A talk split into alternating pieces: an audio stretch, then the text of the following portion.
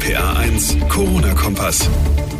Halli, hallo und herzlich willkommen zum Corona-Kompass von RPA1 Podcast Folge Nummer 9 heute am Freitag, 27. März 2020. Mein Name ist John Segert, freut mich sehr, euch auch heute hier begrüßen zu dürfen. Was gibt's in dieser Ausgabe zu hören? Ich skype mit einem Mann, an dem man im Moment in den Schlagzeilen oder im Fernsehen nicht vorbeikommt. Karl Lauterbach, Gesundheitspolitiker der SPD, war in etlichen Talkshows zu Gast und vertritt die These, wir alle werden uns langfristig auf ein ganz anderes Leben einstellen müssen. Darüber und über noch viele weitere Themen spreche ich ausführlich in dieser Folge. Außerdem von Bad Dürkheim nach Trier fahren, um an der Mosel spazieren zu gehen. Ist das noch erlaubt? Wir klären auf. Sprechen außerdem mit der Initiatorin der Regenbogenaktion, die wir gerade zuhauf in den sozialen Netzwerken sehen können. Auch wieder eine sehr, sehr schöne Solidaritätsaktion. Und wir lernen, dass ein Studium nicht weniger anfällig für Verschwörungstheorien macht. Spannende Themen. Es lohnt sich dran zu bleiben. Wie immer starten wir aber mit den aktuellen Infektionszahlen. Und erneut hat es einen recht starken Anstieg bei uns in Rheinland-Pfalz gegeben. Wir liegen jetzt bei etwa 2100 bestätigten Corona-Fällen im Land. Das ist ein Plus im Vergleich zu gestern von 228 Patienten. Elf Menschen sind bislang an der Viruserkrankung gestorben. Der Erreger breitet sich also weiter aus. Das war auch so zu erwarten. Und er macht natürlich auch vor Promis nicht halt. Neueste bekannte Fälle Boris Johnson, der britische Premierminister zum einen. Er hat nach eigenen Angaben nur milde Symptome und will jetzt von von zu Hause arbeiten. Große Sorgen machen sich dagegen die Fans von Rammstein. Sänger Till Lindemann liegt laut Bild-Zeitung mit einer Lungenentzündung auf der Intensivstation. Auch bei ihm fiel der Corona-Test demnach positiv aus. Es sind viele Negativmeldungen in diesen Tagen, keine Frage. Der Fokus deshalb bei einigen im Moment auf dem schönen Wetter. Gerade jetzt am Wochenende wieder wollen viele von uns raus, fragen sich aber, was dürfen wir überhaupt noch in Zeiten von Kontaktverbot, Ausgangsbeschränkungen und Co? RPA1-Reporter Olaf Holzbach, sagen wir mal als Beispiel, ich will von Alzey in den Westerwald fahren und da spazieren gehen. Darf ich? Das darfst du, jawohl, denn in Rheinland-Pfalz gilt ausdrücklich keine Ausgangssperre. Was gilt, ist das hier eine Person, die nicht zum Haushalt gehört, mit der kann man rausgehen, aber selbstverständlich auch mit den Menschen, die dem Haushalt angehören. Das heißt beispielsweise Familienmitglieder oder vor allem die Familienmitglieder. Ministerpräsidentin Malu Dreyer. Familienmitglieder, mit denen man zusammenlebt, in der Regel also nicht die Großeltern, weil Risikogruppe. Wir merken uns. Bring Corona nicht zu Oma. Und je konsequenter wir das durchziehen, desto eher ein Ende der Verbote. Wird da echt kontrolliert? Ja, wird es. Marc-André Glöckner, Sprecher der Stadt Mainz. Was wir feststellen können, ist, dass die Regeln größtenteils eingehalten werden und die Bevölkerung und auch die Gewerbetreibenden da Verständnis für zeigen. Natürlich gibt es Einzelfälle, ähm, da stellen wir fest, dass die Regeln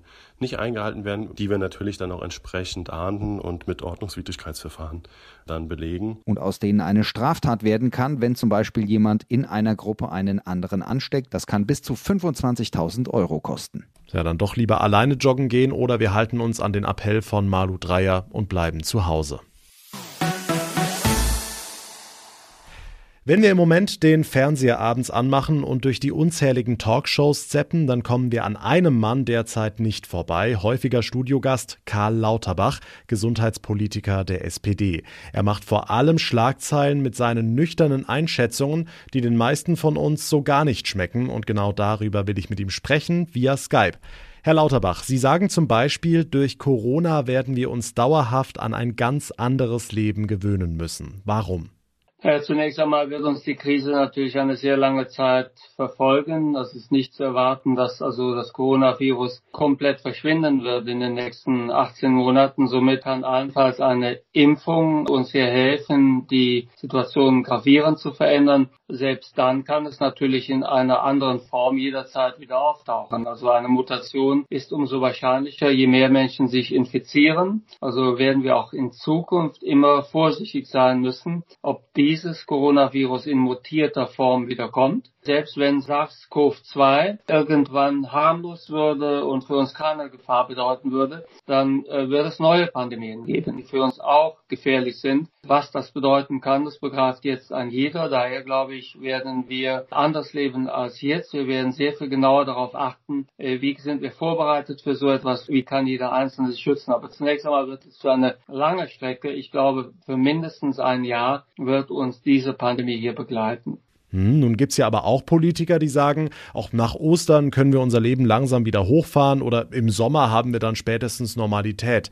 Sind das falsche Hoffnungen? Ist das schon naiv? Also erstmal, es gibt wenige Politiker, die das so denken oder sagen und die, die es tun, die gehen naiv an die Sache heran, das ist ja klar. Also in dem Moment, wo ich das schnell wieder lockere, bin ich wieder da, wo ich war oder sogar schlechter. Ich habe dann möglicherweise weniger Material, schon erschöpfteres, also Pflegepersonal. Ich habe dann möglicherweise, sagen wir, für die jetzige erste Welle schon sehr viel Pulver verschossen, aber das Virus käme ja mit voller Wucht ganz genauso zurück, wie wir es jetzt hatten. Denn wir bauen zwar jetzt die Fallzahlen massiv ab, aber wir bauen ja auch keine Immunität auf und wir haben keine Impfung und keine Behandlung. Somit würde man da vom Gas gehen, wie ich das also zum Teil in einer relativ naiver Form gehört habe, äh, wären wir natürlich in wenigen Wochen in einer Lage, die keiner von uns wünscht. Von daher werden wir nach Ostern vielleicht die ein oder andere Lockerung sehen, aber es wird nicht viel sein und es ist naiv zu glauben, wir kämen in diesem Sommer in eine Situation zurück, die viel Ähnlichkeit hat mit dem Sommer 2019. Sind die aktuellen Maßnahmen Ihrer Meinung nach denn genug? Muss vielleicht noch mehr passieren? Ich glaube, dass die Maßnahmen, die wir jetzt ergriffen haben, dass die wirken. Und davon bin ich überzeugt. Also wir haben bisher noch keine Zahlen, aber bin ich zuversichtlich von allen Studien, die wir also kennen, äh, wäre es fast ein Wunder, wenn das nicht wirken würde. Das wird wirken. Äh, wir müssen uns aber überlegen, wie wir weitermachen. Und daran muss jetzt also intensiv gearbeitet werden. Unser Ziel sollte es sein, die Zahl der Infizierten bis zu dem Zeitpunkt, wo wir eine äh, Impfung haben, so niedrig wie möglich zu halten. Denn das wird dazu führen, dass dann auch möglichst wenige bleibende Schäden behalten. Ja, Sie sprechen es an. Wie soll es weitergehen? Jetzt das drastische Kontaktverbot, maximal zwei Personen zusammen in der Öffentlichkeit. Schwer vorzustellen, dass wir in den nächsten Monaten mal mit 80.000 irgendwo im Fußballstadion sitzen. Also ich persönlich kann mir das als Arzt und Epidemiologe nicht vorstellen. Das halte ich für ausgeschlossen. Schlicht und ergreifend, weil das wäre ja nur dann darstellbar, wenn wir bis dahin nicht nur eine Impfung haben, die 100%ig funktioniert, sondern auch in dieser Lage also die Impfung an jeden geben könnten äh, der sie braucht. Und es müsste dann auch noch so sein, dass das also SARS-CoV-2-Virus sich nicht verändert, dass es nicht mutiert hat. Alle drei Voraussetzungen halte ich für extrem unwahrscheinlich. Somit sagen wir einfach ausgedrückt, aus diesen drei Gründen halte ich es für sehr unwahrscheinlich, dass wir im Herbst vor 80.000 äh, Zuschauern Bayern München spielen sehen. Was ist mit unserem Alltag, Schul- oder Restaurantschließungen zum Beispiel? Was denken Sie, wie es da weitergeht? Also dazu würde ich mich ungern äußern. Ich will nur so viel sagen, jetzt schon über massive Lockerungen oder sagen wir, zurück zur Normalität nachzudenken, ist falsch. Äh, derjenige, der das vorschlägt, versteht die Dynamik nicht, mit der wir es hier zu tun haben. Es ist richtig, dass wir bei den Schulen zu Lösungen kommen müssen, aber darüber jetzt, sagen wir, vorab zu spekulieren an der also an Abstimmung zwischen Bund und Ländern vorbei wäre nicht richtig, würde sich für mich nicht gehören in meiner Rolle. Okay, kommen wir zu einem anderen Thema. Sie waren in dieser Woche bei Markus Lanz zu Gast, da war auch Gesundheitsminister Spahn zugeschaltet und der hat da Folgendes gesagt. Wissen Sie, was mich umtreibt, ist, dass der Vlies, der genutzt wird für die Masken, um sie herzustellen, kommt nicht selten aus Deutschland und aus Europa. Die Maschinen, mit denen die Masken gemacht werden, kommen nicht selten aus Deutschland und aus Europa. Aber zusammengeführt wird das Ganze im Moment äh, wegen der äh, Personalkosten, der Arbeitskosten äh, in China, in anderen Ländern. Tja, und jetzt fehlen uns die Masken. Herr Lauterbach, legt das Coronavirus da den Finger in eine lange klaffende Wunde? Also wir haben ja in der letzten Zeit, also in den letzten fünf, sechs Jahren, haben wir mehrere Tendenzen gesehen, die die Globalisierung wieder ein Stück zurückfahren. Zum einen im Rahmen der Robotik, weil Robotik in der Tendenz dazu führt, dass es auch wieder lukrativer ist, zu Hause zu fertigen. Zum zweiten ist es auch durch die vielen, sagen wir mal, kleinen Handelsrangeleien, Handelskriege sind es ja nicht wirklich gewesen, aber Handelsrangeleien ist den Firmen natürlich klar geworden, dass sie auch gut beraten sind, zum Teil zu Hause zu produzieren Oder sehen wir ja auch zum Beispiel auch bei Arzneimitteln, es kommt immer wieder zu Engpässen und so weiter. Das ist bekannt. Ich glaube tatsächlich, dass der Welthandel, der jetzt in den letzten Jahren schon also sich ein bisschen zurückentwickelt hat, dass der einen weiteren Dämpfer bekommen wird. Ja. Zum Abschluss noch ein weiteres Thema, beziehungsweise besser ein Schlagwort, das im Zusammenhang mit der Corona-Erkrankung oft fällt und sehr emotional beladen ist, der Begriff Triage. Vielleicht erklären Sie ganz kurz, was bedeutet das?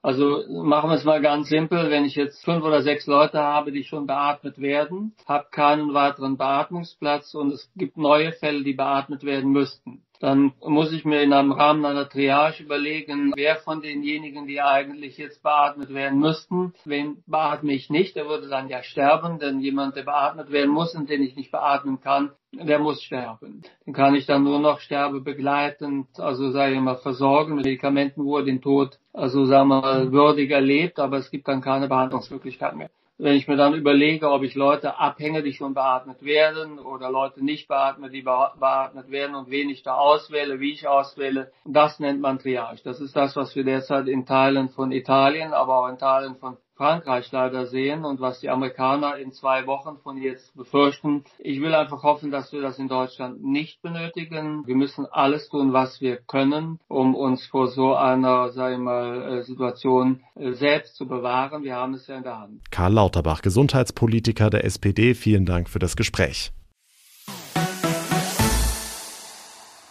Tja, das Coronavirus fördert ja alle möglichen Erkenntnisse zutage. Zum Beispiel, wie oft manche anscheinend doch auf Toilette müssen, Stichwort Klopapierhamster, oder wie viele Meetings sich durch eine einfache E-Mail ersetzen lassen. Eine Studie von der Trierer Uni zeigt jetzt außerdem, Bildung schützt offenbar nicht vor Verschwörungstheorien. Das hat eine Befragung von 250 Studierenden zum Umgang mit dem Coronavirus ergeben.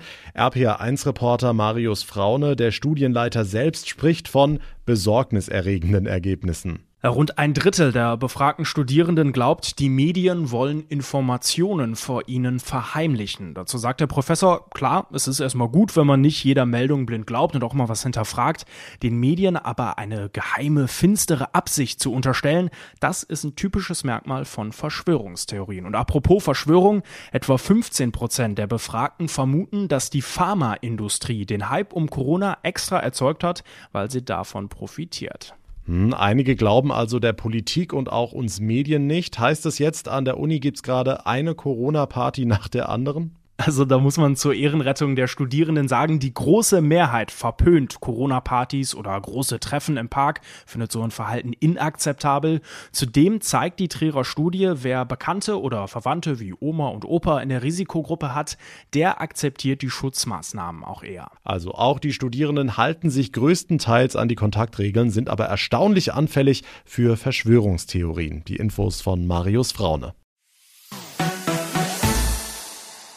Derzeit in vielen Facebook-Profilen zu sehen, auf Instagram oder auch in Fenstern auf den Straßen, ein Regenbogen, über dem steht, alles wird gut. In ganz Deutschland malen Kinder gerade diesen Regenbogen aus, viele Erwachsene ändern ihre Profilbilder, Hunderte haben schon mitgemacht und es werden jeden Tag mehr. Die Idee dazu hatten Jelena Lieberknecht und ihre Mutter Anne-Rose aus Hassloch in der Vorderpfalz. Jelena, euer Regenbogen ist echt viral gegangen, wie man heute sagt. Wie fühlt sich das an? Das hat uns tatsächlich auch sehr erstaunt. Das war alles erst für einen kleinen Personenkreis bestimmt, einfach für Freunde, für Sportgruppen und eine Grundschule und dann wurde das immer weitergeleitet und hat mittlerweile schon die Runde bis nach Berlin und Stralsund gepackt. Hm, wie seid ihr denn auf die Idee gekommen? Die Geschichte des Regenbogens beginnt eigentlich in Italien. Da haben wir Freunde in Ligurien, die wir fast jährlich besuchen. Und die haben auch drei Kinder, drei Jungs im Kindergarten und Schulalter. Und die haben uns quasi als Zeichen der Hoffnung und des Mutes dieses Regenbogenbild zukommen lassen. Und wir fanden das so eine schöne Idee, dass wir gesagt haben, komm, wir setzen das auch um. Und eine sehr gute Freundin von uns hat dann per Hand dieses Regenbogenbild entworfen. Und da haben wir gesagt, komm, wir schicken es einfach mal los und gucken, was draus wird. Hm, und diese Freundin heißt Katrin Füßer von der Evangelischen Jugendzentrale in Neustadt. Die hat die Vorlage gemalt und eben über die sozialen Netzwerke geteilt. Und dann? Dann hat es so schnell die Runde gemacht, damit hätten wir selbst auch gar nicht gerechnet, dass jetzt täglich Mails in mein Postfach eingehen und ich mittlerweile immer abends so drei bis vier Stunden dran sitze und die Mails beantworte, weil natürlich das Ziel noch dahinter ist, eine große Collage aus allen Regenbogenbildern zu entwerfen, die eben eingegangen sind. Erklär doch mal kurz, was steckt dahinter? Was ist die Botschaft des Regenbogens? Der Regenbogen hat die Botschaft, Hoffnung und Mut zu spenden und wir haben ja auch dieses Haus quasi unter den Regenbogen gesetzt, nochmal mit der Botschaft, wir bleiben zu Hause und der Regenbogen soll sozusagen in seinen bunten Farben schützend über dem Haus stehen und zeigen, dass auch wieder andere Zeiten kommen werden. Wie reagieren denn die Kleinen, die Kinder, die mitmachen? Ich habe das Gefühl, dass die Kinder ähm, einerseits stolz sind, weil sie wissen, vielleicht sehen sie irgendwann oder werden sie auf jeden Fall ihr Bild entdecken können neben anderen Kindern. Und ich habe auch das Gefühl, dass es den Kindern gut tut, durch diesen Regenbogen oder durch diese Malaktion zeigen zu können, ja, wir tragen was dazu bei, damit die Situation sich hoffentlich bald ändert und verbessert und sich so als Teil des großen Ganzen fühlen. Jelena Lieberknecht hat die Malaktion mit dem Regenbogen gestartet, die jetzt auch viral in den sozialen Netzwerken geht, Facebook, Instagram, ich habe es gesagt, zusammen mit ihrer Mutter und der evangelischen Jugendzentrale. Die Vorlage und wie ihr mitmachen könnt mit euren Kindern, findet ihr auf rpa1.de. Einfach mal reinklicken. Das war der RPA1 Corona Kompass Folge 9. Vielen Dank fürs Zuhören, auch diesmal wieder. Ich freue mich wie immer über Feedback über RPA1 John bei Facebook, über meine Instagram-Seite, John Schneegert heiße ich da, oder oder einfach eine Mail ins Studio schicken. Ich freue mich auf die nächste Ausgabe. Ich hoffe, ihr schaltet auch da wieder ein. Bis dahin eine gute Zeit und vor allem bleibt gesund. Der RPA 1 Corona-Kompass.